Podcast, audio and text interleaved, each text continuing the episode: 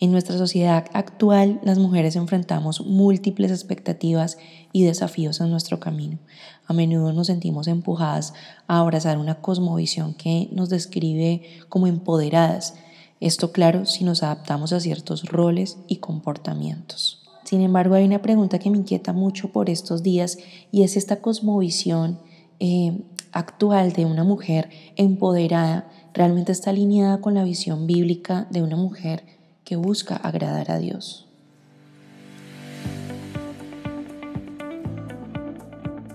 Hola, ¿qué tal? ¿Cómo estás? Yo soy Katy Ortiz y esto es Mamá con Dios. Bienvenida.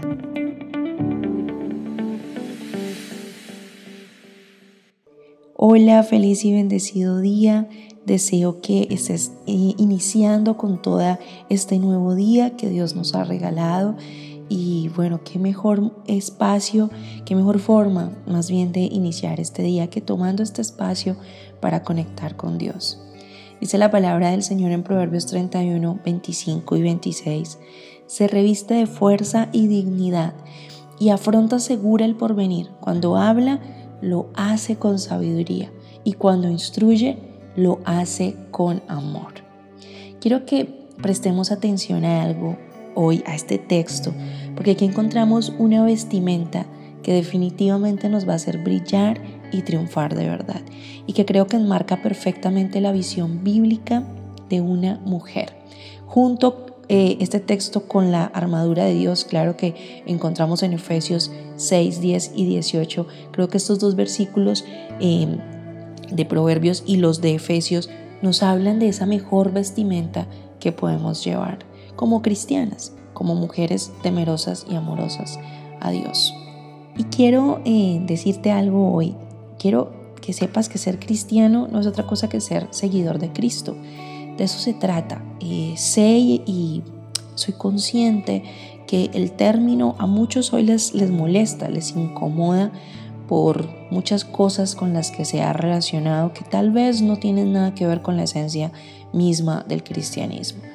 Pero si tú eres, si tú estás clara en tu deseo de parecerte más a Jesús cada día, no te sientas incómoda con este término, porque su referencia en su esencia misma eh, no es otra cosa sino alguien que quiere parecerse a Cristo y que le sigue y que quiere ser como Él.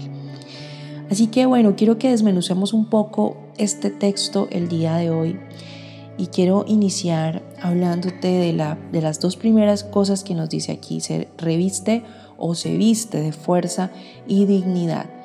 Una mujer que ama a Dios está vestida de fuerza y de dignidad. Qué vestido más maravilloso. ¿Cuántas veces vamos por la vida cargadas de problemas, pensando que, que no vamos a poder salir adelante, eh, los afanes del hogar, del trabajo, los problemas sociales que nos rodean, la inseguridad en la que nos encontramos en este mundo.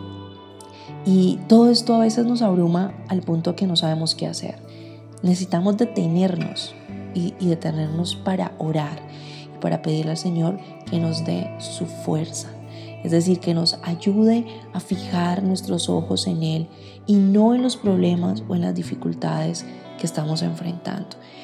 Tomar tiempo para orar es definitivamente la herramienta más importante que toda persona creyente tiene. Eh, no, yo creo que no hay una sola persona que después de orar no pueda sentir esa paz y esa confianza de que Dios está de nuestro lado. Sabemos que Dios puede orar y que lo hará a su debido momento. Y mientras esperamos, en, esa respuesta de Dios, que siempre estará sujeta a su soberanía y a su voluntad, pues vamos a recibir ánimo y la fuerza necesaria para seguir adelante con la frente alta, con dignidad, confiadas en nuestro Papá Dios, porque sabemos que además en Él estamos completas y por esa razón no tememos al futuro. Esa esperanza es definitivamente maravillosa esa esperanza es la que nos sostiene y es la que hace una gran diferencia entre tener a Dios y no tenerlo.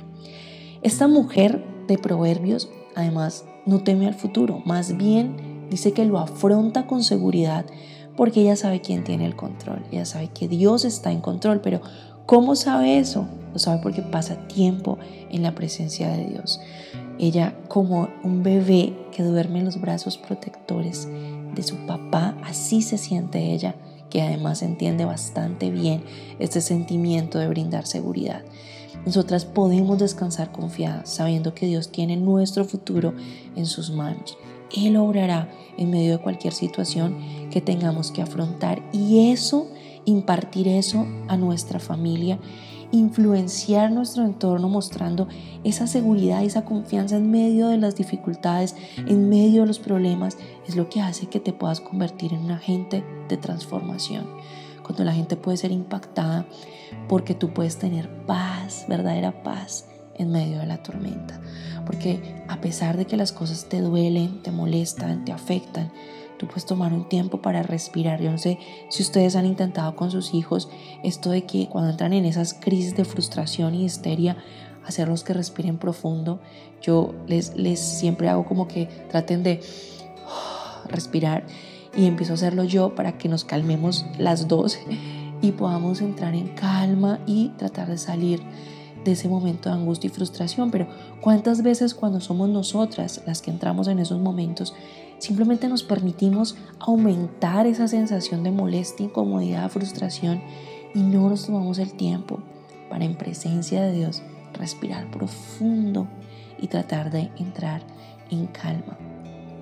La sociedad de hoy, en esta sociedad de hoy, nos enteramos de los problemas de prácticamente todo el universo entero, de todo el mundo, y las redes sociales nos permiten hoy saber todo lo que pasa en todo el mundo y estas son situaciones que a veces pueden causar muchísima ansiedad en nosotros. El saber todo lo que pasa alrededor puede ser una carga demasiado pesada y esto está realmente afectando muchísimo la salud mental de todas las personas definitivamente. El mundo necesita esperanza, el mundo necesita más personas que no se derrumben ante las circunstancias difíciles, que empiecen a, experimentar el descanso en Dios, la paz de poder tener a Dios en nuestras vidas. No nos sirve de nada un discurso eh, bonito de, creer en Dios si no vamos a empezar a vivir a Dios a, vivir los beneficios de tenerle en nuestra vida. Y eh, este tema vamos a tener que continuarlo mañana para poder hablar de las otras dos partes que son las que más me emocionan. Habla con sabiduría, con sabiduría y instruye con amor. Pero quiero cerrar esta primera parte animándote a que realmente puedas llevar todas tus situaciones en este día a Dios todo lo que te está cargando, todo lo que te está molestando, todo lo que te está angustiando, todo lo que te está preocupando, todos esos desafíos que como mamá estás enfrentando, que no sabes cómo resolver en cuanto a la crianza de los niños, todas esas preguntas que tenemos en nuestra cabeza que nos están asustando de las cosas que vemos en ellos y que decimos, Dios mío, yo cómo voy a resolver esto en mis hijos, yo cómo voy a pasar esta etapa eh, incluso las cosas más sencillas. Hace unos días le decía a una amiga, no sé cómo hacer para que estas niñas coman más. Y después de hablar un rato con ella, dije, Dios mío, necesito que me ayudes. Y empecé a orar, a pedirle a Dios que si es necesario me dé recetas y me dé forma para hacer que mis hijas coman más. Empecemos a vivir realmente a Dios en nuestra vida antes de eh, buscar soluciones en cualquier otra parte. Yo creo que he insistido mucho en esto, pero nunca será demasiado. Ve a Dios. En Dios hay muchas respuestas, si no todas. En Dios vamos a encontrar realmente paz y entonces podremos enfrentarnos al futuro sin temor. Señor, gracias por tu palabra una vez más. Gracias por las herramientas que nos das. Señor, ayúdanos a filtrar todo lo que recibimos eh, de información en estos días que vivimos. Ayúdanos a quedarnos con lo que verdaderamente nos edifica y a dedicarle tiempo a lo que verdaderamente nos nutre y nos edifica, Señor, en nuestra fe y nuestra confianza en ti. Que este día podamos enfrentarlo, Señor, con todas las herramientas que tú nos has dado. Te lo pedimos en el nombre de Jesús y te damos muchas, muchas gracias, Señor. Amén y amén. Deseo que tengas un hermoso día, que hoy seas muy bendecida y prosperada en todo lo que emprendas. Te mando un fuerte abrazo. Gracias por acompañarnos en este episodio de Mamá con Dios.